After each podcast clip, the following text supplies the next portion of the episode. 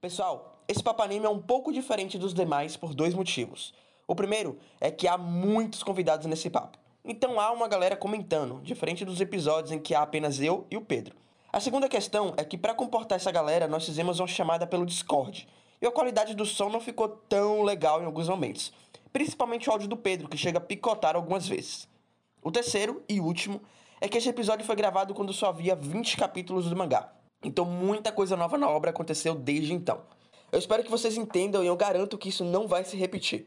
Um grande abraço e um ótimo episódio em homenagem ao nosso amigo Vinícius. Olá, aqui é o Pedro e eu também perdi as minhas bolas. Olá, aqui é o Rodrigo e eu só não perco minhas bolas porque elas estão grudadas em mim. Olá, aqui é o Marcelo. Hi, gente, aqui é a Andressa Araújo. Olá, galera, aqui é a Andressa Catiste, no caso. E eu acredito na vovó Turbo. Aqui é a Amanda e eu já não tenho bolas mesmo. ah, velho.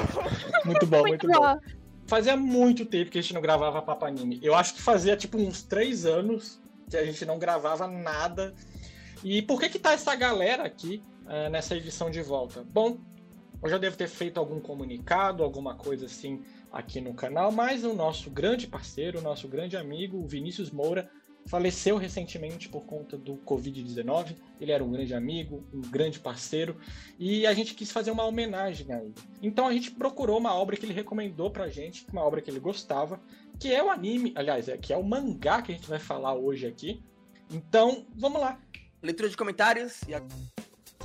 Continuando a leitura de comentários do Papo Anime 43 sobre One Piece, o East Blue, é, vamos lembrar para vocês que faz muito tempo que a gente postou esse papo, né? Então a gente está gravando aqui a leitura de comentários com uma certa diferença. A gente espera que vocês entendam, mas de qualquer forma, há poucos comentários aqui. Mas, né, para manter a tradição de leitura de comentários, vamos lê-los para valorizar os comentários. Então, se você estiver vendo esse papo, comente, viu? Que se aparece no próximo vídeo. Sempre. É, todo comentário é comentário e é, é, sempre bom a gente mostrar que a gente se importa com os comentários que tem aqui e também comentar um pouquinho sobre eles, porque sempre vai acrescentar algo no, no papo. Bom, vou ler aqui o Radioatividade Podcast, em que ele fala que sinceramente gostou muito da dublagem e até estranhou a irmã do Wendell Bezerra na dublagem. Mas ele lembrou do Naruto e começou a gostar. E depois ele faz uma indicação aqui do canal dele, que ele fez um podcast sobre animes, então acho que vocês podem até dar uma passada, fica aqui a indicação. É, cara, eu sinceramente amei a dublagem do Netflix, da, do One Piece. Porque ele é muito original, né? Ele não busca toda aquela frieza que a gente encontra em algumas dublagens. E eu acho que isso vem se perdendo há muito tempo. Mas aqui no One Piece, especialmente, é muito legal porque eles tornam os personagens cada vez mais humanos. E o mais legal é que eles é, alocam a dublagem para nossa nacionalidade. Então todos os personagens eles têm um pouco da gíria de, de, daqui do Brasil. O Luffy, por exemplo, ele é mais carregado de gírias. Uh, e como o personagem é engraçado, divertido e é super descontraído, acaba caindo muito bem é, e ficando muito melhor. Eu tava vendo um, um, uma entrevista com os dubladores do One Piece e é muito legal porque todos eles colocaram suas caras, mas também suas personalidades dentro dos personagens. Então é legal que, obviamente, cada personagem tem a personalidade que o Oda deu mas aqui no Brasil eles ganharam personagem. Um, mas aqui no Brasil eles ganharam uma personalidade nacional também. Então, para quem conhece, quem já viu, tem o Smoke, né, do, do One Piece, que é um grande exemplo, que o dublador ele chega a comentar que ele deu a personalidade do Capitão Nascimento pro Smoke. Então tem vários momentos, inclusive tem um momento icônico na dublagem que o Capitão ele tá chegando na ilha e ele fala: "Não vai subir ninguém". Uma fala que todo mundo conhece aqui é, e que foi repetido em vários outros personagens com suas respectivas personalidades. Então, sim, a dublagem ela é inquestionavelmente fantástica e a radioatividade tá 100% correto aqui. Eu só estranhei um pouquinho porque ele falou que ele não. Ele estranhou a irmã do Wendell Bezerra na dublagem, mas ele lembrou de Naruto, né? Então eu acho que ele fez uma analogia aqui de que a, ela estaria dublando o Luffy. Só que não é ela que dubla o Luffy, né? Apesar de ser uma mulher também que dubla o Luffy. Mas de todo modo, ela tá na dublagem, ela tá no, no arco ali do o Soap. E funciona muito bem, apesar de ser um personagem secundário, funciona muito bem. Acho que todos os personagens ali funcionam muito Não, bem. O que eu achei estranho é que ele comentou isso sobre a dublagem, mas em momento nenhum no papo a gente fala sobre a dublagem, porque. A, a, gente fala mais do mangá e esse papo ele foi gravado há mais de quatro anos, assim, tava muito tempo na gaveta em edição, nem existia One Piece na Netflix. Mas eu imagino aqui que ele fez para fazer o jabá do podcast dele, então tá aí, tá feito, ó, tá registrado num vídeo o seu jabá. com certeza. Bom, prosseguindo, é, tem um aqui o comentário da Mari, que ela falou muito bom, faz mais, a gente agradece a ela, obrigado Mari por ter comentado.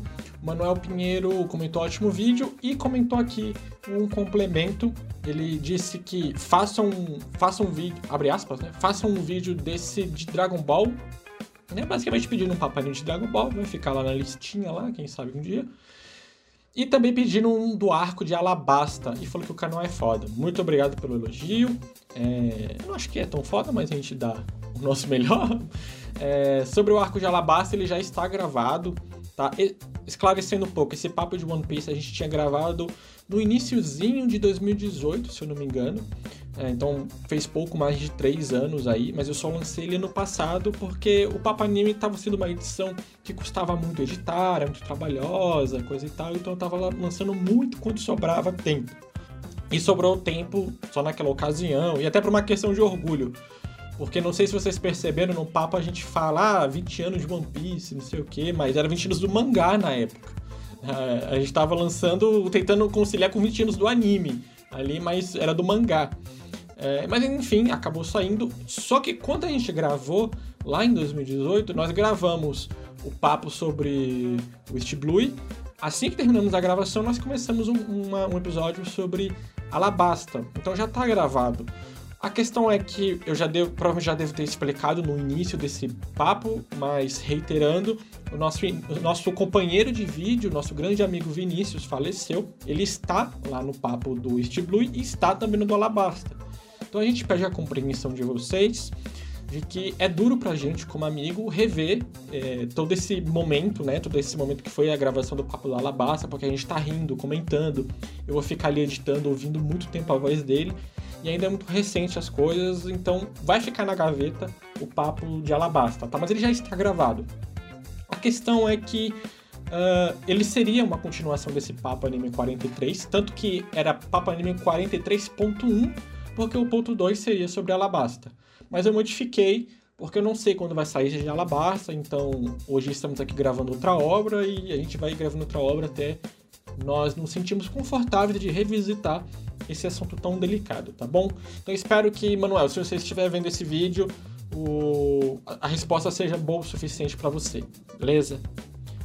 Bom, então é isso aí. Eu só queria reforçar que é... vale lembrar que o Vini ele é nosso companheiro de vídeo e de vida também, né? Então é, é extremamente forte a gente ter todo esse, esse contato agora com a obra tão recente. Então a gente pede novamente a compreensão de vocês e vai sair. Vai sair no momento que precisar sair e, e é isso. Bom, então vamos pro papo agora de Dandadan. Dandadan vai contar a história de dois colegiais que, com crenças diferentes, um dia se desafiam a acreditar um no outro. E no meio de toda essa aventura, eles acabam descobrindo que tanto OVNIs como espíritos eh, realmente existem. Numa noite muito louca e de várias descobertas, a vovó Turbo, que é um espírito, rouba os ovos do protagonista. E agora eles têm que embarcar na jornada de um homem em busca de suas bolas. Cara, tá todo mundo aqui, ó, com mutado. Certeza que tá todo mundo segurando a risada, sabe?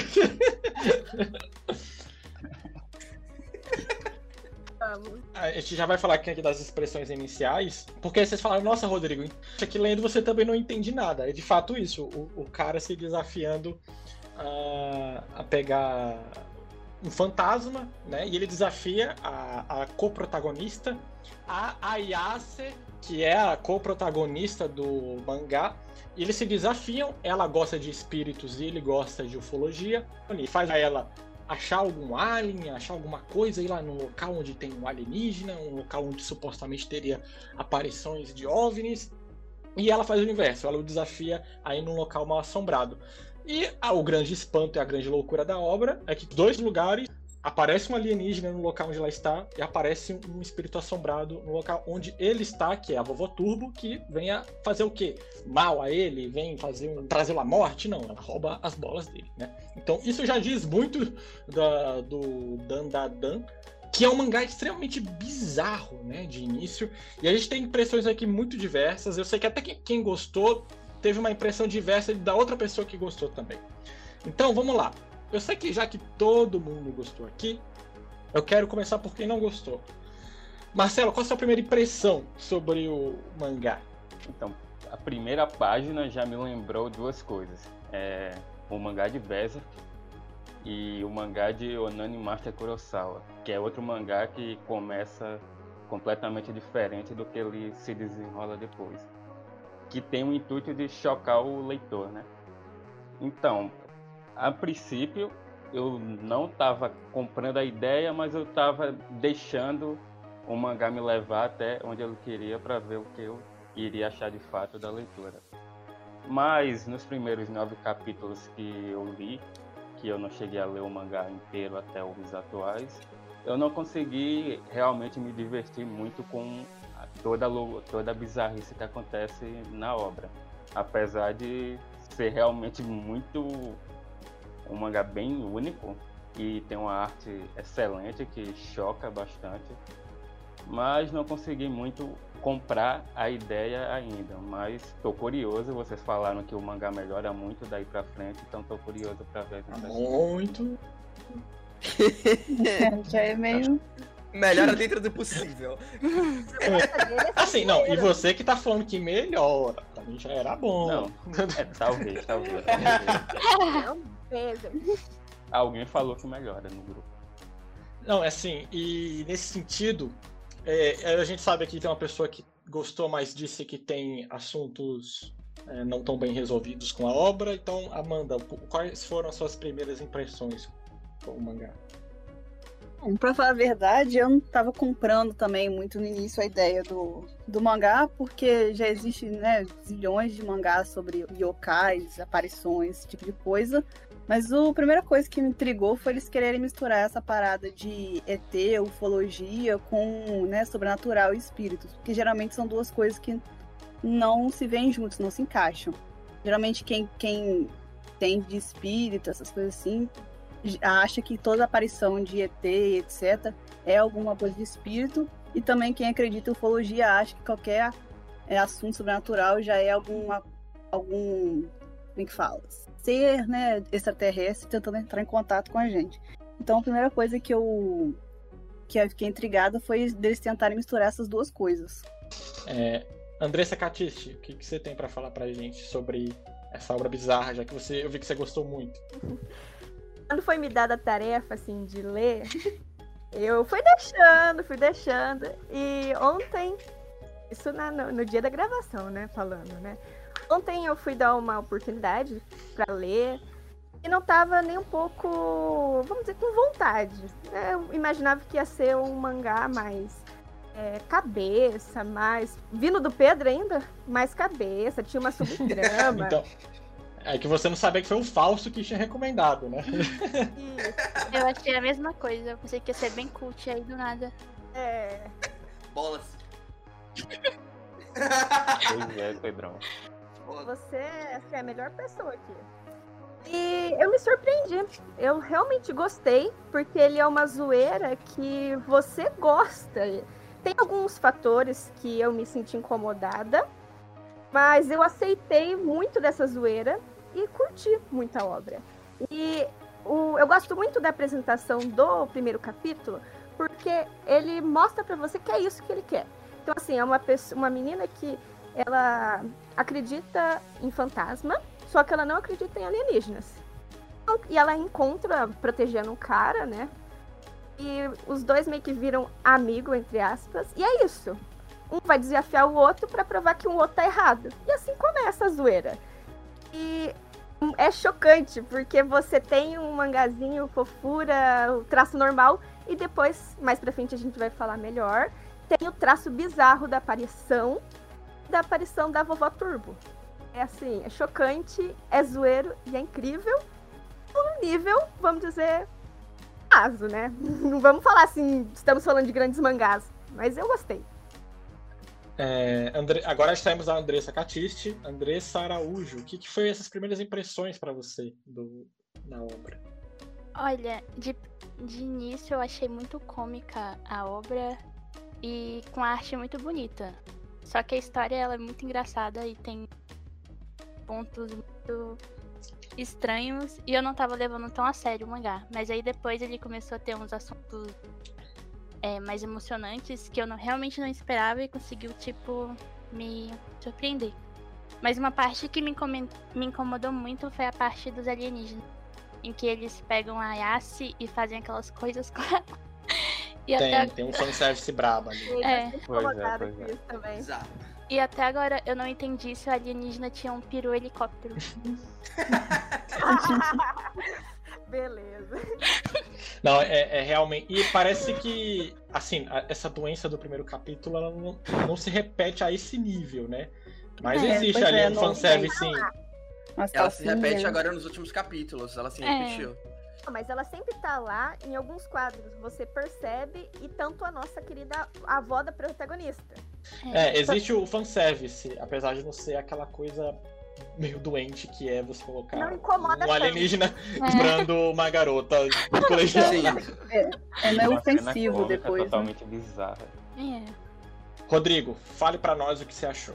Faz um tempo que eu venho me sentindo um pouco cansado com obras uh, repetitivas, né? E como a Amanda falou, é uma obra que você encontra em qualquer lugar, na verdade. É, OVNIs, espíritos, exorcismo, shonen em geral, né?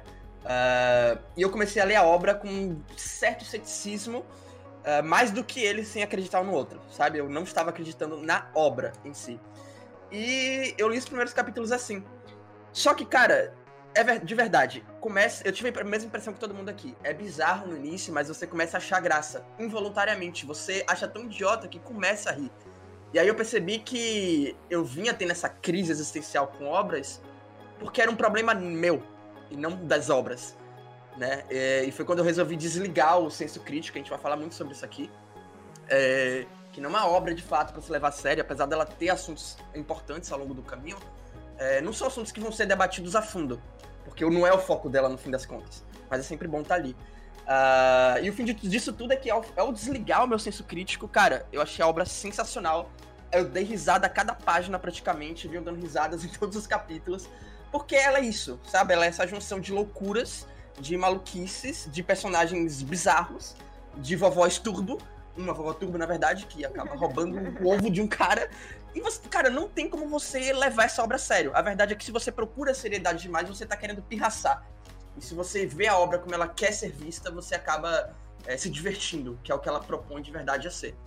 É, claro que tem seus momentos de fanservice e tudo mais, que isso é totalmente discutível, mas no geral eu venho amando a obra de verdade desde que eu passei a ler como ela deve ser lida mesmo. Sim, eu, eu concordo contigo. Eu vou, eu vou tipo fazer um, uma defesa para você com essa, esse fato de não gostar. Eu lembro que quando recomendaram o mangá pra gente, é, eu, nem eu e nem você gostamos do início, né? A gente falou, pô, como que você recomenda isso pra gente, né? Negócio sentido. Porque assim, mas o meu foi mais um, um, Não foi a questão de levar a sério, me, me deixar abalado com qualquer tipo de bizarrice. Como se ele tentasse, olha, você achou isso aqui bizarro? Não achou? Peraí que tem mais alguma coisa bizarra.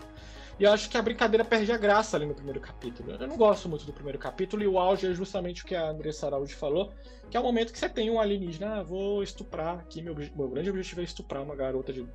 É, uma, uma adolescente, vou fazer aqui toda uma ceninha dela é, seminua tal, para agradar em fanservice. Eu li por muito tempo Gantz, né? o Gantz é um mangá de mais de 300 capítulos, e o Gantz é um mangá que tem esse modus operandi, ele te choca, ele é um escopo totalmente diferente, ele, mas ele te choca nesse escopo diferente justamente, que é, olha, eu sou um mangá adulto, olha como eu te choco. Então, tá vendo essa personagem aqui, ela vai morrer hoje. Nossa, você não se chocou? Então o próximo que vira amanhã, é, ele vai perder a cabeça para um dinossauro. E o autor, eu acho que ele usa isso muito bem no início, é muito instigante, porque a trama ela é bem misteriosa, né? Para quem não sabe a história do Gantz. Pessoas que estão no momento da morte, elas são levadas para um, um, exame, onde elas têm que provar. É, é como se fosse um, Bom, vou tentar fazer um, né, um, um, puta resumo aqui de Gantz, mas é um Battle Royale de pessoas que iriam morrer. No momento da morte, elas são levadas para esse local e elas competem entre si para ganhar uma pontuação. Sair daquele mundo e poder voltar a ter sua vida. E é muito legal, porque o mangá mostra que a maioria das pessoas no início querem sair. Mas depois de ver tanta morte, tanta violência, tanto sexo, elas começam a ficar viciadas nesse ciclo. E aí, quando elas ganham uma pontuação alta, elas não usam para sair. Elas ficam viciadas no Gantz. E aí elas usam essa pontuação para continuar, para comprar equipamento melhor no, dentro do, do exame, essas coisas. Usar o chocar como artifício.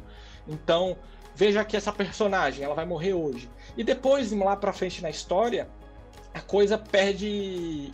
Você perde o medo da coisa, sabe? Você, se você tem medo que um personagem morra, que um personagem é, mate alguém, que um personagem perca um membro, que algo aconteça, você começa a ver que é mais um ciclo que as coisas se repetem muito. Então, quando vem o Dandadan 2021, depois de ser calejado de gigantes, querer me impressionar com o piruzinho velho murcho de um alienígena, não vai ser isso, meu amigo. Não vai ser isso. Vai ter muita coisa pior, velho. Modus operandi de roteiro que eu já sei que não dá certo. Onde que a coisa muda para mim? Aí eu acho que a gente já sairia de primeiras impressões, é quando mostra os personagens. Porque é isso que é legal. Sabe? Clichê, é clichê, vai falar isso depois na frente, tem uma parte só de personagens aqui, que são é uma relação clichê ali, né? O, o otaku em social com a garota popular bonita. Mas apesar disso, existe uma realidade ali na, na relação deles. Ele expressa que ele é ferrado, ele expressa que ele não tem amigos, ele expressa que ele se, ele se meteu naquela situação de falar com uma desconhecida, ir para um lugar desconhecido porque ele não tinha amigos. E ela, o, ela expressa essa relação inversa também.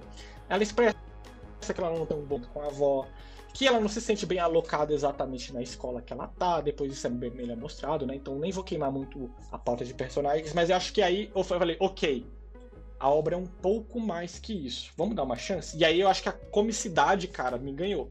Não a comicidade de mostrar novamente um alienígena, né? Do jeito que é. Mas a comicidade de um diálogo do tipo, a vovó Turbo falar, eu perdi as bolas dele por aí. Isso é sensacional, cara. Assim, Shakespeare não.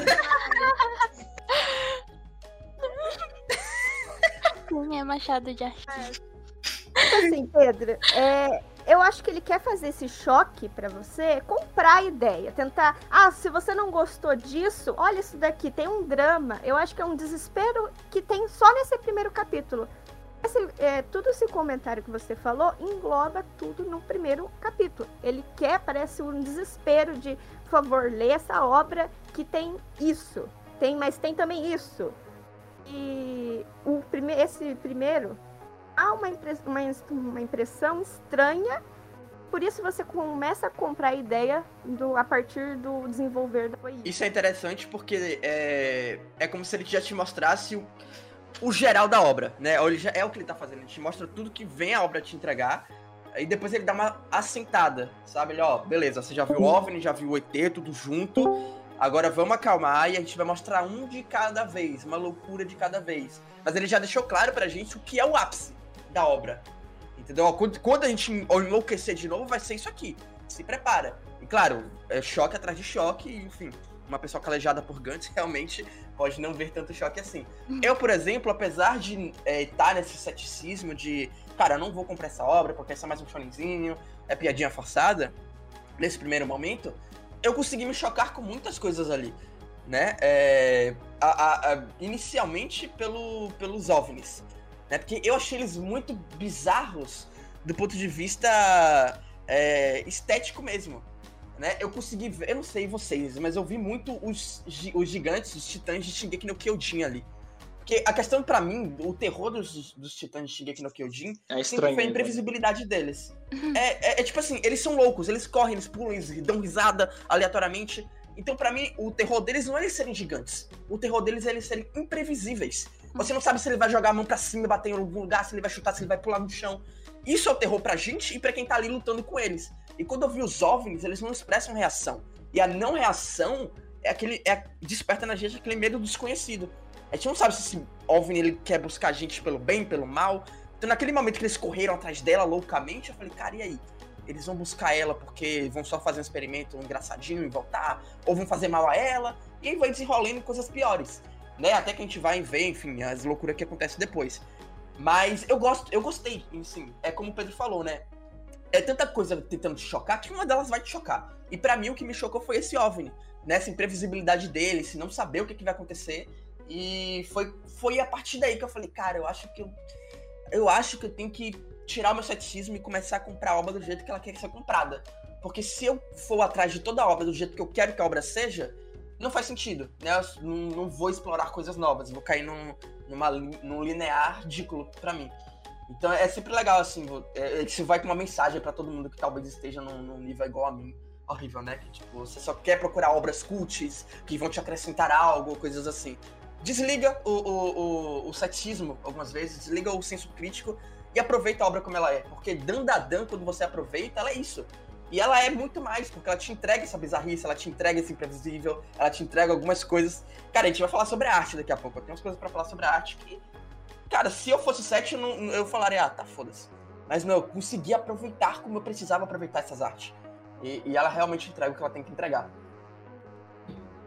Pois é, eu queria, cara, ter curtido assim, mas para mim foi igual a experiência do Pedro. Eu senti que a obra estava tentando me chocar todo o curso e não consegui me importar muito com nada. Mas para não dizer que eu odiei todo o começo de Dandadan, tem coisas que parecem que vão para algum lugar. Tipo, um fato interessante é sobre a ideia por trás do, do casal de protagonistas. É a Yase e o Kensuke, alguma coisa, né? Esqueci o nome do. Que tem o mesmo nome do, do ator que é idolatrado pela Yase. Só que ele. É, Só que ele tem a estética e a personalidade totalmente oposta do ator que ela idolatra. Então, meio que tem, pode ter uma ideia dela quebrando o, a idolatria dela por um ator e se conectar com uma pessoa de verdade.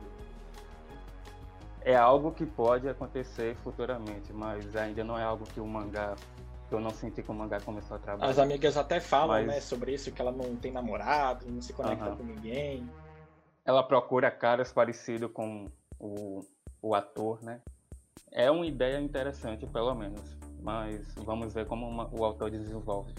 Sim, é. O, o que eu acho interessante também, o início da amizade ali, ele é uma amizade meio que eu vou colocar entre aspas moderninha, né? Então assim, é uma amizade que tudo, tudo começa muito rápido, né? A gente vê que os dois muito rápido se, se entrelaçam e tal. E é bom para um mangá que tá falando de jovens, né? Eu acho que é interessante ter essa atualização da amizade. Por mais que eu acho que seja tenha muito mais clichê ali do que coisas legais, né?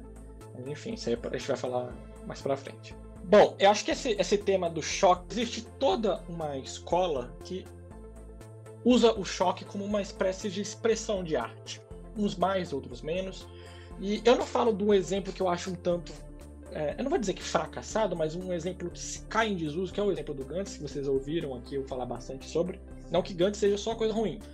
O autor do mangá que estamos falando aqui, uh, o Tatsu Yokinobu, ele foi assistente do Fujimoto e também o próprio Fujimoto recomendou o Danadan como mangá. Né? E a gente pega uma. Eu acho que é legal esse paralelo do Danadan, porque eu acho que ele é mais similar que o Chainsaw Man do que exatamente com o Gantz como obras que se chocam. O, o Chainsaw Man, ele é essa obra que busca né? mas ele faz forma tão inteligente que às vezes você nem percebe, né? Parece que é natural daquele mundo. Então, a primeira eu lembro que você abre Chainsaw Man, o primeiro capítulo inteiro é falando da desigualdade social do Denji, que ele daria tudo por um prato de comida, que para ele ele tá felizaço morando na rua desde que ele tem o Pochita, que é o cachorrinho dele. Mas aí você começa a perceber que pô, é uma sociedade de demônios. Por que, que o moleque não tá na escola? Ele fala que é analfabeto. Por que, que o moleque não tá família? Porque mas o Fujimoto ele choca diferente, né? O que, que ele está te chocando? Com a desigualdade social. E ele vai usando isso de muitos artifícios. E o próprio Chainsaw Man ele tem uma comédia própria, né? Que é uma comédia áspida, uma comédia do sarcasmo. É o protagonista tá lá em uma cena romântica e a, a, a personagem escreveu uma mensagem romântica para ele, ele olhar aquilo sério e fala: Eu não sei ler, não sei o que tá escrito. Cara! Sabe? Volta de novo, Baixado de Assis, assim, genial. Esses atores que sabem chocar, né? Que usam esses, a arte, a arte de chocar como uma forma de fazer o motor do seu roteiro. Eu sei que o, eu não li, mas eu sei que o Fujimoto ele tem uma obra que é mais violenta, é, que, popularmente conhecida como mais doente, mas é que é o Fire Punch. Eu não li, não sei se alguém aqui lê, mas o pessoal fala que ela é bem mais violenta, que ela usa um pouco mais desses artifícios de, olha, eu vou te chocar, toma aqui uh, um estupro, tal. Eu não sei em que momento que se aloca, se isso mensagem e tal, porque eu não li. Mas eu sei que ele tem outros trabalhos assim. Então acho que é interessante a gente pensar, e eu queria instigar vocês a falar mais sobre isso, sobre como que o choque ele te ativa. No... A gente falou bastante já sobre isso, né? mas como que o choque te ativa no roteiro? Ele vira um modus operandi, também pensando em outras obras, pensando, no, obviamente, no Dan Dan Dan, o modus operandi do roteiro. Para mim, começa a ser a comédia. Tá? E o choque ele se transforma, ele até pode aparecer ali no roteiro. Essa é uma parte que o Marcelo não viu, mas o arco seguinte, que é o arco, o arco da Aira, que é um arco onde ele te choca como? Não é no estupro, não é na violência, não é na comédia, não é nada. É no drama, cara. A história da mãe da Aira, mulher que é, criava sozinha a filha, né? Perde essa filha, essa filha é sequestrada. Ao que dá a entender ali no flashback, isso é legal, olha, o, o autor ele deixa um flashback onde você pode fazer diversas interpretações da história daquela personagem, porque isso te permite te apropriar, porque você vai entender aquela vida mais próxima do que você entende como uma vida de mulher solteira, né? E aí, você, aparentemente, ela é sequestrada ali, pelo que eu entendo, pessoas que conheciam a mãe dela, então provavelmente alguma dívida, a mãe dela que. É um idiota, alguma coisa assim. Enfim, ela perde a filha e ela se mata. Né? E olha como que o mangá te choca de forma diferente. Ele te inicia com essa história, ele, ele atrela com o mundo, que a gente vai falar mais sobre o mundo da mitologia, ou seja, ela vira um espírito maligno. Ela vai atrás da filha, ela tem um momento com a filha, ela ataca a filha, e ela tem um momento de redenção com a filha.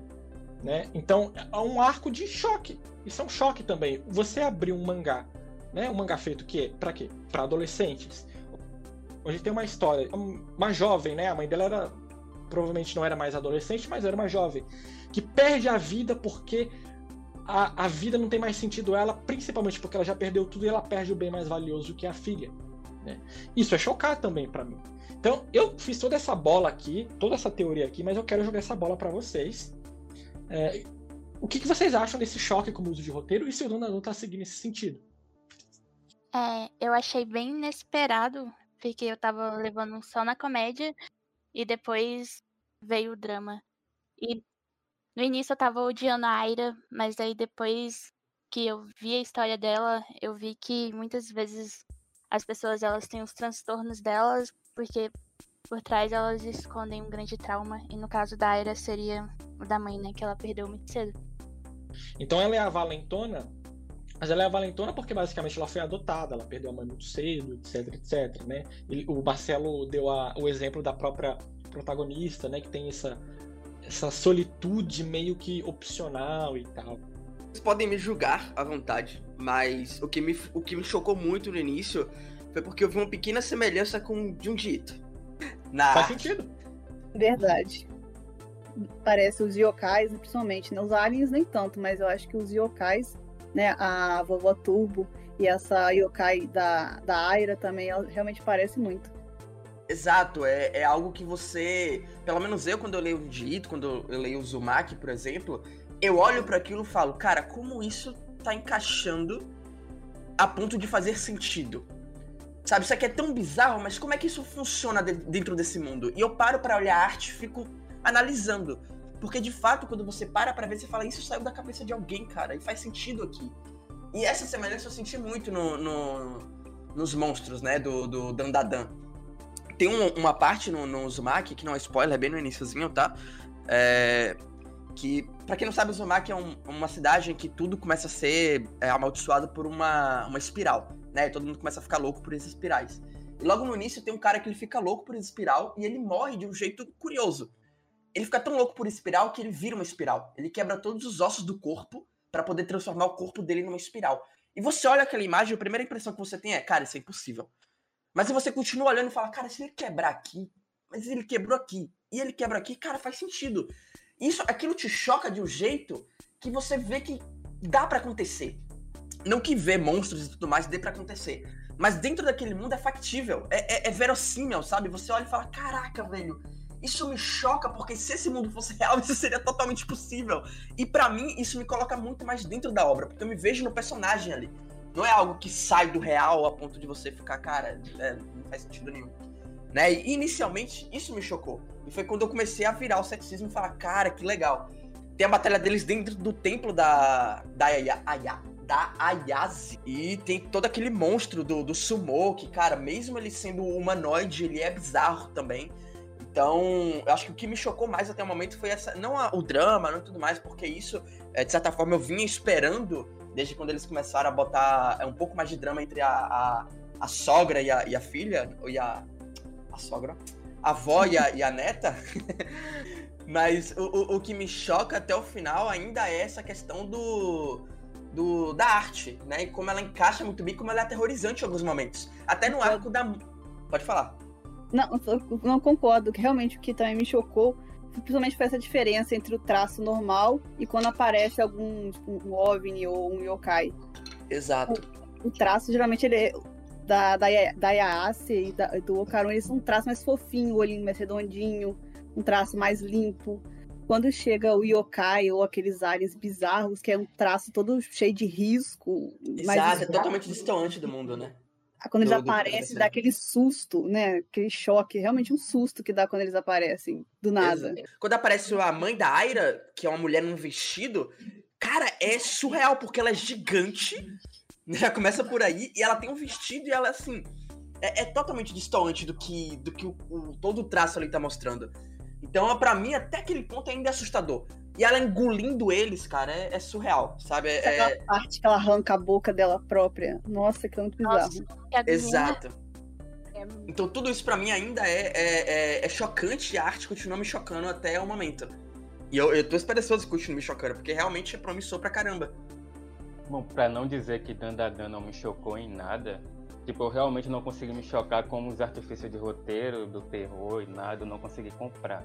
Mas o final do arco do arco da vovó Turbo realmente me chocou porque como o Pedro provocou a discussão de por que uma obra quer chocar, qual o intuito dela, o final do arco da vovó Turbo me chocou, não no sentido de beirar o ofensivo ou de eu fazer eu pensar, nossa, eles tiveram coragem de fazer isso.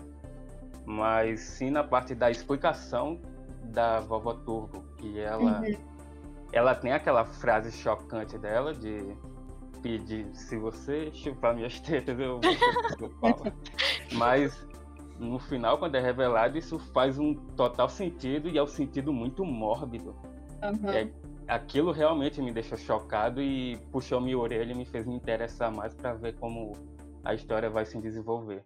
Ela, ela tá naquele túnel onde morreram muitas garotas de formas horríveis, sendo estupradas e abusadas de várias maneiras, e ela tá ali para consolar a alma dessas garotas. Então, todo o contraste que a gente tinha da personagem até aquele momento, até ter aquela revelação, é algo que dá um contraste muito interessante para a obra. É, essa, essa pegada a, o arco seguinte, né? Que, que é o que você acabou não, não, podendo ver. Essa pegada um pouco mais profundo, né? Essa parte de ter uma história profunda, eu já tava meio que esperando, porque toda obra que tem basicamente yokai, essas coisas, os yokais, eles não estão no mundo à toa, né? Eles estão porque eles não fizeram a passagem ou tem alguma Boa. coisa do tipo. Então, geralmente tem histórias trágicas por trás, né? Estão presos aqui, uhum. ou tem algum sentimento que carregam. Tanto que a vovó Turba, ela fica nessa. um túnel, no caso, é, por causa desses sentimentos e aconteceram assassinatos, aconteceram várias coisas dentro daquele túnel. E ela tenta não minimizar, né? Mas dar né? uma. Ela impede de outras pessoas, porque no mangá fala os mortos não podem mexer com os vivos e os vivos não podem mexer com os mortos. Então, que no, no começo do túnel tem uma faixa proibida a passagem para ficar em paz, vamos dizer, aquele lugar é um lugar que é, tem que ter respeito. Eu gosto muito de uma cena que eles estão tendo a luta deles a vovó Turbo, por ela falar tantas as coisas, de tipo, eu vou pegar suas bolas, me dá suas bolas. e quando ela, o rapaz vira pra ela, então tá, então deixa eu pegar as suas. Que eu passo a Ele dá uma mordida, gente. Eu não aguentei, gente. E olha, eu quebrei total, cara. É.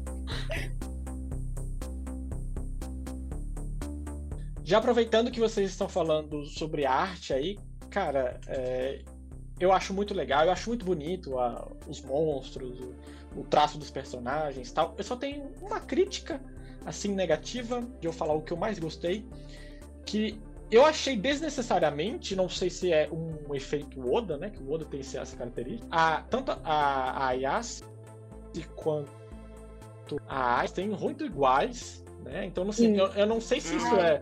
Nossa. Eu não achei sei... que fosse a mesma pessoa quando apareceu. Será só que um cabelo diferente. É. Eu pensei assim, ué, mudou o cabelo? Mudou um lado do intervalo? Não entendi. Achei que aconteceu alguma coisa. Dela é assim, iguais. É. É, eu, tam, eu também assim achei estranho. Ah, não, não é. Porque aí começou um diálogo que não tinha nada a ver com ela. Mas eu não sei se isso é proposital ou se é como acontece com o Oda, né? O Oda ele de fato repete o rosto dos personagens. É, tem vários ouros, vários Luffys. Mas eu teria essa crítica só para fazer. Não, não entendo qual que foi essa curiosidade. Mas, cara, o que eu acho mais insano nesse é quadrinização. É muito bem quadrinizado o mangá, assim, na hora de pegar posições, de pegar estética dos personagens. Isso é muito, muito bonito. Mas também como o, o autor ele usa na velocidade, velocidade com ele, sabe? Então tem uma cena que é no, em cima de um trem. E você sente a velocidade do trem, cara. E fazer isso no anime já é muito difícil. Quem dirá em um mangá? Né? Então, o traço dele faz todo sentido em mostrar as faíscas saindo, em mostrar também a velocidade do trem, mostrar como tanto personagens quanto o monstro que está perseguido tem velocidades diferentes em cima do trem, a paisagem vai mudando de quadro a quadro. Assim, eu penso no puta trabalho que isso dá, né? Isso aí é, é, é, tem que saber desenhar muito bem, né? Tipo, é uma técnica. Eu acredito que seja uma técnica é, muito bem utilizada para poder fazer, porque realmente dá movimento é, é, bem complexo. Eu, assim, eu lembro que. Não sei qual era o mangá, acho que era Ballroom. A galera se frustrou muito com o anime, na verdade, porque eram quadros estáticos. E o mangá, ele, ele dava muita impressão de movimento. Então tinha muito essa, essa, essa, essa intriga, né? Que enquanto o mangá ele era tão bem tecnicamente desenhado para mostrar o movimento, o mangá era, do anime era só parado, parado. Então, cara, é, é, é realmente de bater palma. A, quando você vê um mangá que ele, ele é tão bem feito esteticamente e te passa essa impressão de movimento e tudo mais. É, é muito incrível, muito incrível. Aproveitando que a gente já engatou nos personagens, acho que é legal a gente falar como eles funcionam muito bem pra, pra narrativa e pra comédia, né? Porque todos ali, apesar de a gente ver que eles são clichêsões e tudo mais, eles de certa forma são engraçados do seu jeito. Eu acho que o autor ele consegue aproveitar muito bem as suas limitações de cada personagem. Né? O, como o Pedro falou, o personagem, o guri, ele nunca sofreu nada, pelo menos aparentemente até o momento não. Ele é só um guri que ele é meio excluído no não, colégio. Isso é sofrer, né? Tudo bem. Mas assim, o que eu digo é... é não, não. bullying, gente. É, tampa um negócio na cara do, do moleque, gente. Tampa bola não, ele, tem, ele sofre bullying, mas é, é, verdade. não é que ele não é que ele não sofre, assim, ele ele tem um ele deu muita sorte né nesse mundo que é, é essa é, é, a ideia do roteiro né vamos fazer um otaquinho que ganhou na loteria mas tem algo que a gente estava falando mais cedo que é justamente essa atualização do, do que é os, cada um dos personagens e uma coisa que eu gostei muito é que assim ele é excluído ele sofre bullying e tudo mais mas quando a garota ela aparece começa a aparentar estar saindo com ele a primeira coisa que as amigas falam é tudo bem pode falar não tem problema se você tá saindo com ele a gente aceita sabe Nossa. eu e eu fiquei, cara. Ela era tão viejona que, que as amigas falaram, tá finalmente, mano. Desencalhou. Arrumou alguém diferente. Desencalhou. É, isso é legal, tipo, não exatamente nesse tom, mas é legal ver que, tipo, hoje em dia a gente vê obras em que é, é, eles passam a aceitar que tudo bem você ficar como nerd e vice-versa, tá? É, é, vai ser tudo bem que vai ter um pouco de zoeira ali e tal, mas não é igual antes, que era um crime, agora ia ficar escondendo. É, tanto que ela até faz questão de sair depois abraçada com ele na frente do colégio inteiro. É, e eu acho que é legal essa atualização, é, como ela vem é, apresentando A nesse momento foi a, foi a loucura. Uma loucura. O, o Shinji, nesse momento, pegou a foto da Asuka ali. Da, da... Nossa! E não deu, velho. Não deu, não deu. Não deu.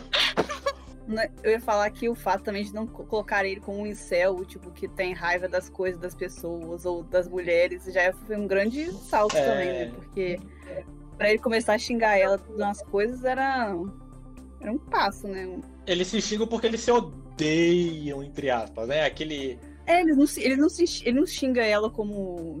Ele xinga ela por ela mesmo, ele não xinga ela por outro motivo. Se possa ser mulher ou porque ninguém quer ele, nada uhum. disso. Ele não tem esse momento. É, esse gancho é legal porque, assim, a única coisa que ele não gosta, que seria um motivo dele odiar, é o fato dele não ter amigos.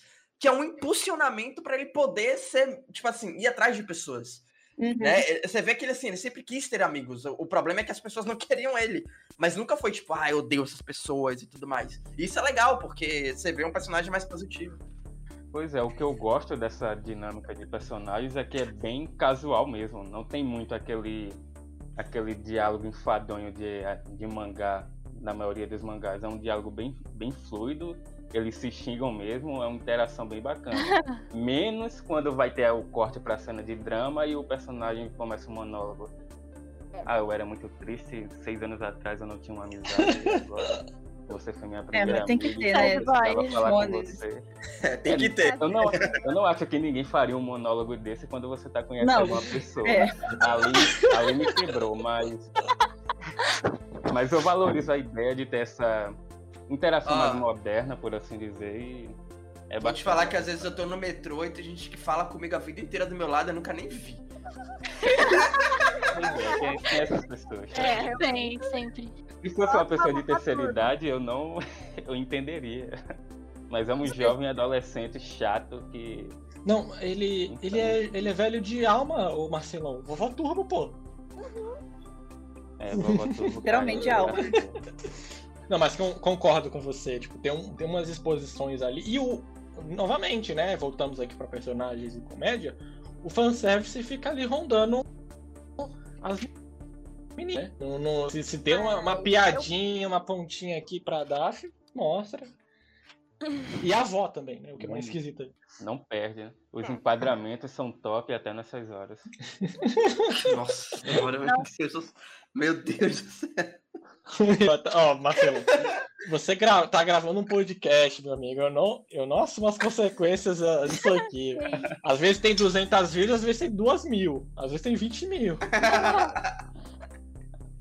Cara, já, que, o... já que tocaram nisso, não. tem uma hora também que me incomodou. O, tem hora que o personagem da, da vovó Turbo, quando ela tá gatinho, serve simplesmente pra ficar explicando as coisas, né?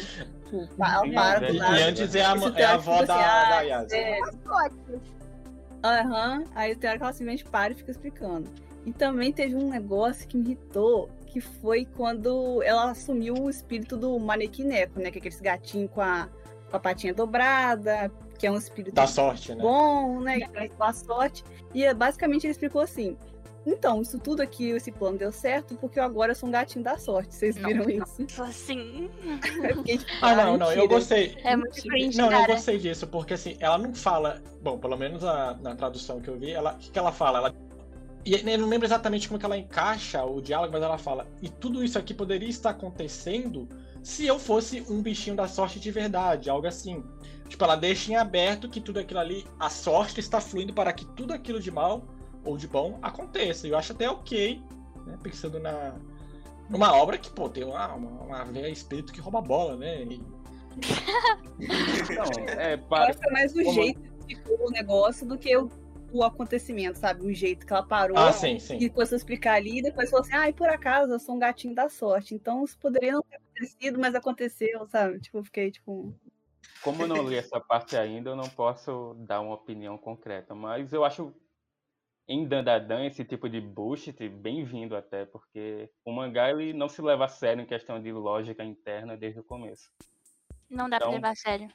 Pois é, não. então até acho bem-vindo esse tipo de Mas é uma explicação que ela vira bichinho que explica. Ah, por... É, isso me é, incomoda é, Aí um é chato mesmo. É, você pensa assim, tem a, tem a, toda a história, todo o drama da... Como que era? Não era a mãe no caso. E aí ela fala assim: ah, mas é, ela vai desaparecer porque a bateria funciona de tal jeito e se ela fica sem a bateria, ela vai desaparecer. Não precisava disso. É. A gente, a, a, a, ele assume que o leitor precisa de um bicho pra entender toda essa zoeira e toda essa loucura. e que analogia, né? isso, né? Com bateria. é, Genial. Mas uma vovó turbo, né? Funciona. E uma coisa que eu gostei bastante dos personagens é o fato de ele estar no pé de igualdade, os dois são central, os dois participam e porque estamos falando de uma editora que tem muitos personagens, né, masculino e não temos muita a, o central de ter dois palanques assim igual. É, a revista é a Shonen Jump Plus. Shonen é de é para adolescentes homens, né? Apesar de sempre ter mulher consumindo. Então. Mas é bem puxado, bem puxado isso que você falou.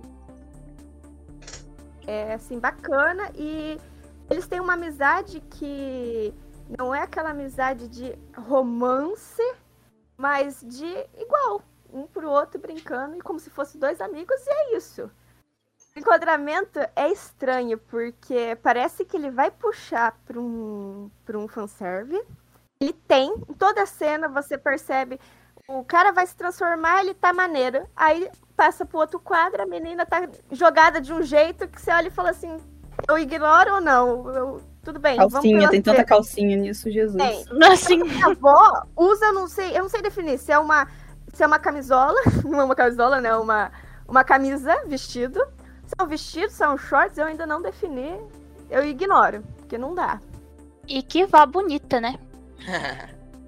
a, a Andressa puxou um tema muito interessante que é justamente esse pé de igualdade entre os personagens. Né? E eu acho que existe um exercício legal, porque assim, eu vi vocês falando, vi agora a Andressa falando em alguns momentos falando sobre a, a, o protagonismo e o co-protagonismo de um ou outro. Só que eu, a forma que eu li, pelo menos a narrativa que eu acompanhei aqui na minha cabeça, para mim, nitidamente a protagonista era a garota. E o eu garoto era, né, tipo, pra mim, totalmente. O garoto, para mim, ele tá ali na história junto com ela. E ela tá ali, enfim, ele, ela é, ele é o, a engrenagem da coisa, né? É o motivo da história rodar. Mas para mim, ela é a protagonista 100%. Pelo menos a minha visão foi essa. Nerd não é fraco e nem ela, por ser mulher, é fraca. Isso não, não, é, eu não tô falando de questões de força. Isso eu, eu, eu puxei, na verdade, eu aproveitei o seu gancho de pé de igualdade. Eu acho que em questão de força, ambos têm é discutível e tudo mais, mas a gente não tem nem como mensurar isso, né? Porque a obra tá construindo os dois.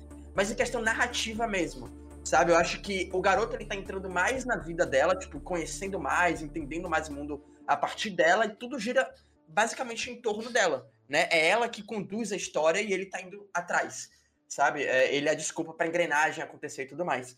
Mas em momento nenhum eu consegui ver ele como o centro, ou, ou o protagonista. Mas isso, Rodrigo, assim, é, eu concordo, ela é a prota protagonista, não à toa, é ela que vai nas capas do, dos volumes. Pode ver, é, no My Anime List tem uma capa, inclusive, que é ela que tá é, como prioritária, né, na imagem. Mas tem, por exemplo, sentada, em né? mangá, é, mangá direcionado para homens, quando tem a protagonista feminina, geralmente não é o protagonista masculino que vai, é a feminina mesmo. Quando é de romance, essas e, assim, coisas. E assim, isso não impede. Assim, o fato dela ser a protagonista não impede de haver trocas de protagonismos, né? Então, assim, no protagonista não impede que eu tenha 100 capítulos só onde o Zoro é o protagonista, onde o protagonismo é repassado. Então eu acho que é isso. Tem, os dois dividem protagonismo, apesar dela ser a protagonista da história e não daquele momento. Amanhã ele pode sumir, né? Ou algo assim. É, Hunter Hunter vai provar, né? Que o bom tá né? 20 mil capítulos sumido aí. Com certeza. é, eu, con eu concordo, o exemplo do Hunter no Hunter é bom. Então, assim, ela é a protagonista, mas atualmente, nos 20 capítulos, mesmo está dividido. Tanto que no My Anime List, é, ela tá como principal, ele também, e a Aya também está. É, então, provavelmente a Aira vai ter um protagonismo, não significa que ela vá se tornar protagonista. A história ainda é do, da, da Ayase nesse mundo e tal, com, interagindo com essas pessoas. E algo ah, que me deixou muito. No começo de, de Fairy Tail também, que no começo era a Lucy e o Natsu, eles eram bem assim. É muito difícil você distinguir né? Uhum. O Natsu era o herói, mas a Lucy que conduzia, tipo, tudo ali. Ela que entrava lá, ela que descobria as coisas, ela que né, tomava a frente das coisas. O Natsu era mais um, um, músculo, né? Uma porrada, alguma coisa assim. Mas ela que, que conduzia a história, ela que agia, conversava, etc. Foi, é. No caso de Fairy Tail, foi um que realmente me confundiu. Eu achava que o Natsu era o protagonista. E acabou agora, sendo no final. É, agora, é, agora ficou mesmo. Mas no início, assim, dos primeiros é, arcos, eu... era muito a Lúcia, tipo, era muito ela.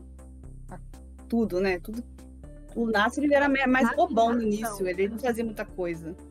Parando tipo... pra pensar, acho que o primeiro, o primeiro episódio, o primeiro capítulo, realmente começa com a Lucy, mas acho que quando o Natsu começa a agir, ele rouba toda a cena pra ele. É, quando ele começa, ele começa a agir, fica da dropei mesmo. É. Quando ele começa com aquela parada de dragão, assim, sim, aí sim. começa para a história dele que ele meio que rouba mais protagonismo. No início quando é vai... tipo a Lucy. E quando vai ter o famoso arco de protagonista do personagem secundário foda, vulgo Erza, até o Natsu vira o protagonista do Mano, como, como que vocês estão falando mal de Fairy Tail uma live sobre Dan da Dan, velho. Me, me, me digam assim. Dá vocês pra são falar mal de Fariteio em qualquer local. Não, isso não, eu defendo Fariteio. Fariteio é meu amorzinho, velho. Não, eu, de, assim, eu defendo o machismo. O. Fariteio é demais. Esse último capítulo do Dandadan, é, eu fiquei muito feliz, pelo menos ao que pareceu, que possivelmente ia formar um trio ali e seria um trio de duas garotas e um garoto, né? Que vai contra muitas obras shonens aí que normalmente são dois garotos e uma garota. É... Como o Jujutsu Kaisen que tá em alta aí agora, né? Mas, é de fa... Mas uma coisa interessante que a Amanda falou, né? O fato de no, no shonen onde a protagonista é a mulher, uh, o homem assume o papel de, de, de, fazer porrada, de fazer as coisas e tal, e a mulher fica né, sobre as coisas, que olha, legal. Ai, Conversa com o pessoal, que conecta com os outros. É, a Yasi quase ficou nisso, né? No, no, no, no meio ali, no, pelo capítulo 8, 9, quase que ela só ia ser a médium. E ele o cara porradeiro. Mas depois uhum. ela assume essa posição também de dar porrada. Ah, e principalmente, né? No último capítulo, na última página, aparentemente ela vai ser isso também. Eu vi que não era para levar a sério mesmo, que a parada era louca quando eu vi uma véia, aí eu falei. Porque assim, é, aquele momento que eles dois, ao mesmo tempo, encontram a, a, os seus, suas descrenças, né? O garoto encontra a velha no OVNI, eu falo, caraca, aí vi uma. A, não sei se tirou a aura, assim, que ficou. Cara, baixou uma aura super assustadora aqui agora. Tipo, o mangá vai tomar um rumo totalmente diferente. E aí a velha fala: chupa minhas tetas que eu dei chupa o seu pau. Cara, eu quebrei. Eu quebrei. Aí foi que eu falei, fudeu. Cara, não tem como levar isso a sério. Caraca, eu ri tanto nessa parte. Nossa Mas prova que os yokais são melhores que os OVNIs, né? Porque ela pelo menos ofereceu uma troca. Os aliens já chegaram, né? Fazendo... é verdade, é verdade. E tem a parte também da Aira que ela se acha especial por pegar a bola do Takakura. Meu Deus, cara. Inclusive, eu, eu sei que existe uma piadinha disso, porque no, mais em fonética japonesa, porque eles têm um negócio lá que eles não podem falar certas palavras, né? Tipo bola, bola mesmo. E tem um tipo um trocadilho com de pronúncia mesmo, com bola dourada, bola de ouro. Ah. ah. esse negócio. One Piece já fez isso naquele episódio. é, tem isso mesmo. Das mulheres. Caramba! Verdade. verdade. Caramba, verdade. Também tem aquela parte que, que ela que ela está falando, ah, a gente capturou você, não sei o que, blá blá blá, não sei o que, cadê as bolas dele? Ele, ah, perdi por aí. Vamos fazer um prato? Vamos, não vamos. Né? Mano, esse arco da cagada também é uma crescente surreal. Que é tipo, ele que tá lá com vontade, e fica, caralho, o que que vai acontecer, velho? Tipo assim, eles vão resolver ou não vão? E vai crescendo, crescendo, crescendo, crescendo, crescendo. Pá, vai no final inevitável. Ele tem que cagar e elas olharem. É surreal, cara, surreal. Na é muito bom. assim, olhando. Cara, imagina, coitado, né? Imagina a cena, você tendo que cagar na casa dos outros, que já é uma foda inacreditável. E olhando, olhando assistindo. Não, tem várias partes, várias partes icônicas, assim, cara. É uma, nesse ponto a comédia ela é muito legal, com esses trocadilhos, né? Dá, dá pra agradar a quinta série e, e quem gosta de coisa mais sofisticada, cara. É incrível. Sim. Bom, e o mundo, né? A gente já adiantou que é um tema de yokais com alienígenas, é coisa do, de ufologia e tal. É um tema clichê, mas que o, o, a obra ela aborda de uma forma nova. O que, que, vocês acharam do mundo? Eu acho, esse foi um dos itens também que eu gostei porque me mostrou riqueza Né? Tu tem os personagens, tem a história deles, tem a comédia. Tem esse mundo que ele é concreto. Que tem yokais, é, que tem esses diálogos expositivos, né? É, quem faz a primeira missão de dar, de dar muito diálogo expositivo sobre o. é a avó da Yassi. Que ela fica falando, não sei o que, tal, tá. Mas é isso é bom pelo menos para você ter uma expansão do que, que é aquele mundo. Eu tenho muito hype. Eu quero ver esse mundo doido com o dos aliens. Os aliens não podem ser só uma pontinha e pronto. É, teve algo que, que a Amanda falou logo no início, que é, tem muito anime de, de OVNI, tem muito anime de, de espírito e tudo mais. Mas um anime com os dois, cara, isso é, é, Eu não sei se tem muitos, mas esse pelo menos tem, mostrou muito espaço para ter é, loucuras aí, né? E o que mais me convenceu, o que mais me, me deu curiosidade mesmo de continuar acompanhando foi justamente isso essa curiosidade de ver como é que essas duas coisas vão se encaixar. Porque aparentemente eles se ajudam, né? É, na, na luta lá no templo, ela fala que os OVNIs estão juntos com, com os espíritos. Cara, como assim? Em que momento isso aconteceu? Quando isso aconteceu? Como isso aconteceu? Sabe? esse universo louco é que, que gera curiosidade. Porque eles são totalmente diferentes. Né? É, é, não tem por que um ligar o outro. Mas como é que eles se ligam? E quando eles se ligam, o que, é que acontece? Qual o objetivo deles? É comum, não é? Então, essas pontas soltas, apesar de a gente acreditar, pelo menos eu acredito, que não vai ser nada 100% elaborado, não vai ser um, sei lá, um, um Shigeki no Kyojin no, no, na Era de Ouro ali, né, que ele mostra o mundo, é, eu acho que vai ser algo interessante de se acompanhar. Né, por mais positivo que seja, porque é algo novo que a gente vê todo dia. Quando terminou o arco da, da vovó Turbo, que é o. Ele começa a investigar o mundo sobre a mitologia, vamos dizer, japonesa desculpe, eu não sou nenhuma pessoa que sabe tudo. Mas a cultura que, que, que sempre tem nos animes é yokais, fantasmas. Quando terminou na Vovó Turbo, eu falei assim: que gancho que eles vão fazer para os dois continuar junto? Eles já vão pro Alien? Boa, só verdade. que o Alien nem foi abordado, não foi tipo nem mencionado mais. Ele só é o cara que gosta de Alien, só que eles estão ainda no, na cultura japonesa. Isso que é bacana. É. Assim, algo que eu fiquei bastante incomodada é o fato dos espíritos, dos yokais, eles, tipo, destruírem tudo e, tipo, as pessoas não perceberem no mangá. Eu acho que elas percebem, porque tem, na hora que eles estão sendo perseguidos por aquele yokai caranguejo, Sim. que eles entram numa. naquelas termas. Verdade. Eles sempre. Aí, eles eles falam assim, explodiu alguma coisa. Eles falam, eles não veem um bicho, mas eles falam, explodiu alguma coisa, e eles começam a correr. Porque tem tudo hum. aquilo de. Se você se envolve com um, você começa a enxergar. Mas enquanto você não se tem um contato, você acaba não notando a presença deles. Então, isso acontece quando a bola dourada né, cai na cabeça da menina.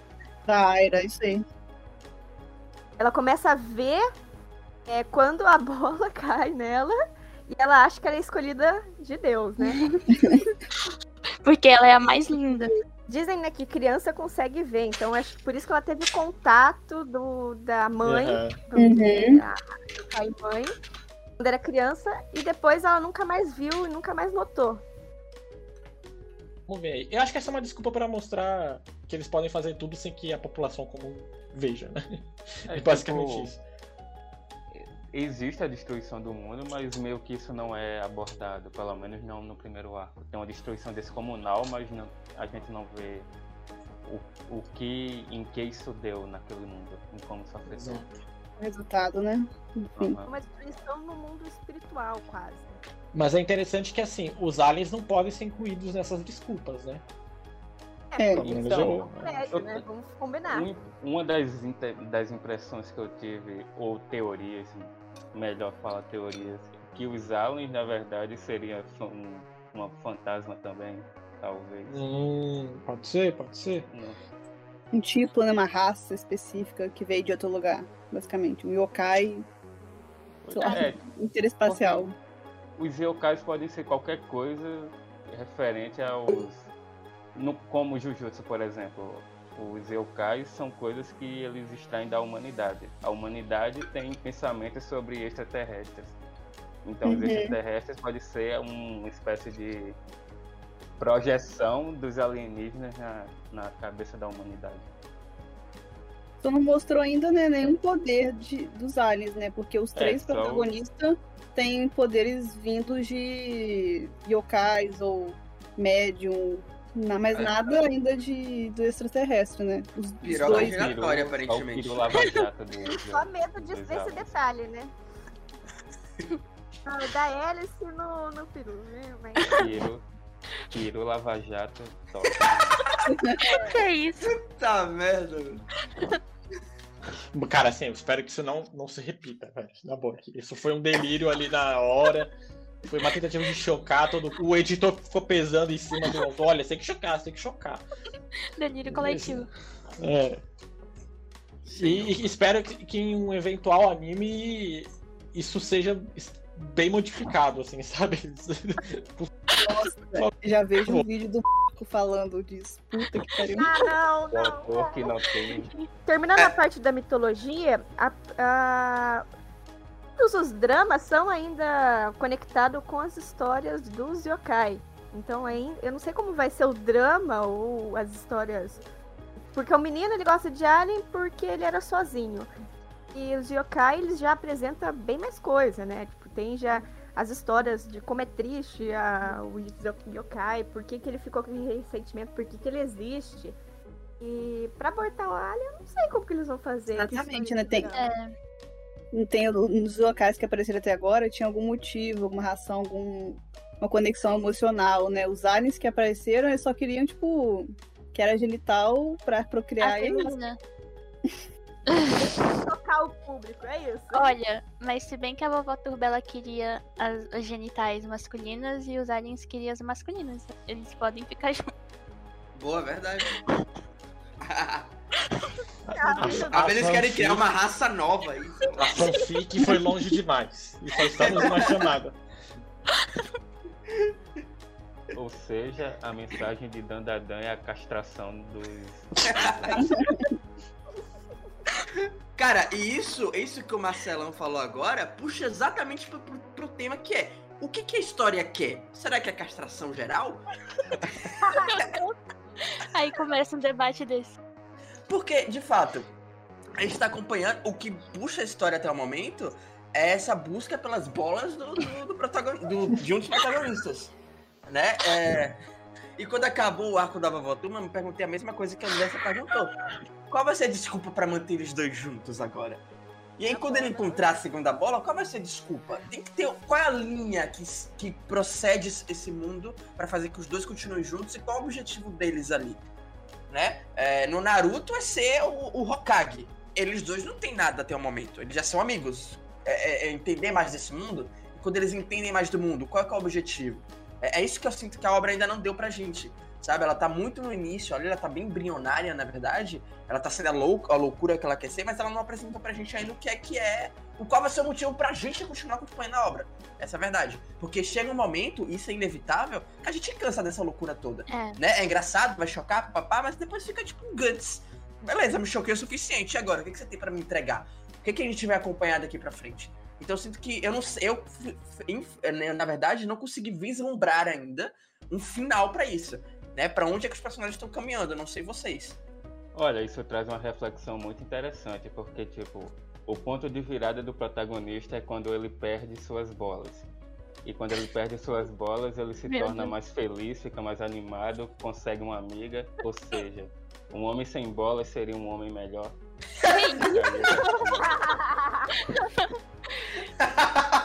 é, é um excelente questionamento. Resolveria muitos problemas Você aí. viu, né? É, com certeza. O pior é que faz sentido. Diante de tamanha filosofia, né? É...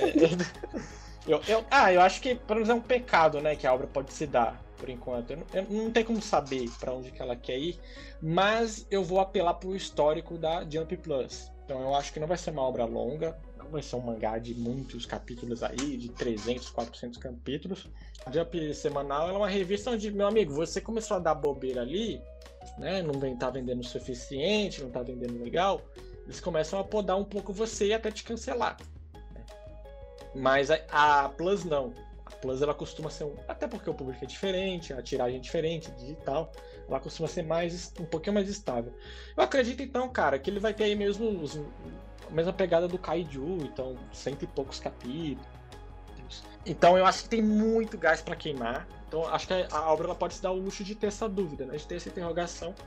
já que é uma obra praticamente semanal, que está sendo lançada, e pô, são 20 semanas, é justo eles não mostrarem isso tudo ainda, né? Por outro lado, é, eu, se é pra ter esse modus operandi, eu tenho certeza, eu chuto com certeza que não vai ser só na comédia e no choque.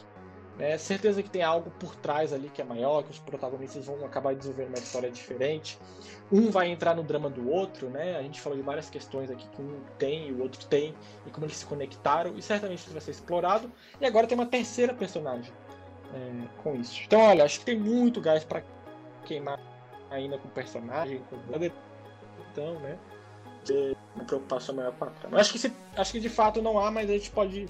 A obra pode ter esse luxo de não ter nada. Não dá para saber onde a história vai, mas é a minha opinião que eu gostei de acompanhar esses capítulos e achei bacana o que ela tá me apresentando. Mas se ficar maçante, se não mudar, se não der o um objetivo, talvez a maioria dos leitores vão acabar desistindo, dropando. E a gente não tem uma ideia. Eles, eles têm ainda a carta na manga dos aliens, mas é, vai ser interessante. O que, que a obra tem de bizarro ainda para mostrar, ou de bacana com a arte? E não dá para saber. Mas eu, eu acho que eu ainda consigo acompanhar um pouco. Pois é, e como o autor de Dandadan ele tem influências como o autor de Chainsaw Man, ele, o autor de Chainsaw Man, já falou em alguma entrevista que ele gosta de histórias que você não sabe qual a proposta dela até ela terminar. Então talvez o, o autor de Dandadan tenha alguma dessas influências. É. O, o Chainsaw Man é isso, né? O, o arco final do Chainsaw Man é muito debatido porque muita gente pegou ele de surpresa. É, dava para você colocar outros 500 mil arcos entre o penúltimo e o último arco ali. Né? Parecia que poderia vir mais coisas.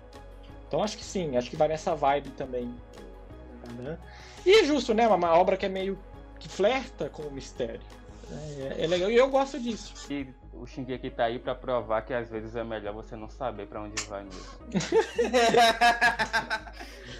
Será que a Yassi, a Airi e eles são fascistas lutando contra demônios que representam a humanidade que só quer existir? Vamos ver nos próximos capítulos. Geralmente. Mas a assim. A ideia de é... eutanásia e não reprodução já tá aí. É, é um grande. É, é já, já não. Será que, será que o Takakura Ken ele vai levar a abolição das bolas por todos os homens do mundo e assim a humanidade não vai se reproduzir? Porque aí não vai poder ter sofrimento e não tendo sofrimento não tem mais yokais. Olha! Faz sentido.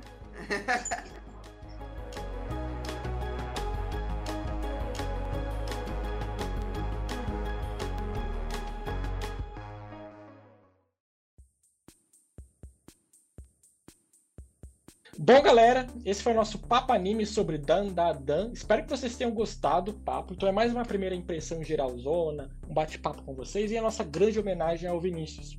Então, se você gostou, se você tem críticas, comenta aqui. É, este papo vai estar no YouTube e também nas plataformas de áudio, como o Spotify. Se você se sentir à vontade de mandar um e-mail ou comentar aqui, o que você preferir. Lembrando que a gente faz leitura de comentários no próximo Papo Anime, tá? É, espero que vocês tenham gostado dessa experiência maluca, que foi chamar todos os amigos aqui pra gente gravar, tá? Pra mim foi maravilhoso, eu agradeço a participação de todo mundo. Muito obrigado. Então é isso, até a próxima. Tchau!